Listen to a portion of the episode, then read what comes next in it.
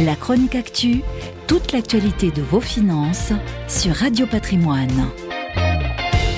Voici une nouvelle dont le gouvernement se serait bien passé. Depuis janvier, les prix des carburants tutoient à nouveau les sommets de fin octobre 2018. Et le passage à la pompe est de plus en plus douloureux pour le portefeuille des automobilistes. De là à déclencher une nouvelle vague de contestation, il n'y a qu'un pas.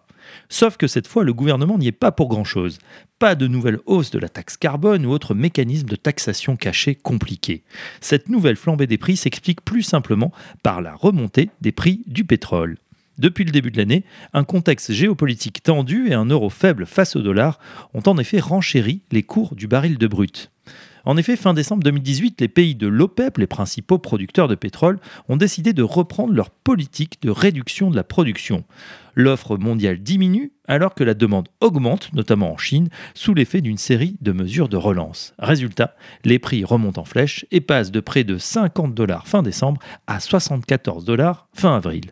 Une chose est sûre, même si les capacités de production tournent à plein régime aux États-Unis qui exploitent toujours leur gaz et pétrole de schiste, cela ne peut pas entièrement contrebalancer la baisse décidée par les pays de l'OPEP et par la Russie. D'autant que des difficultés géopolitiques perdurent, sanctions contre l'Iran, troubles politiques au Venezuela, en Libye ou encore au Nigeria.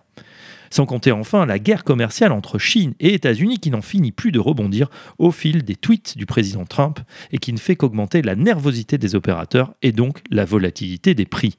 Et maintenant, dans un marché aussi tendu et à la veille de la driving season, la période de congé où les Américains vont surconsommer, les analystes estiment que le baril pourrait continuer à augmenter.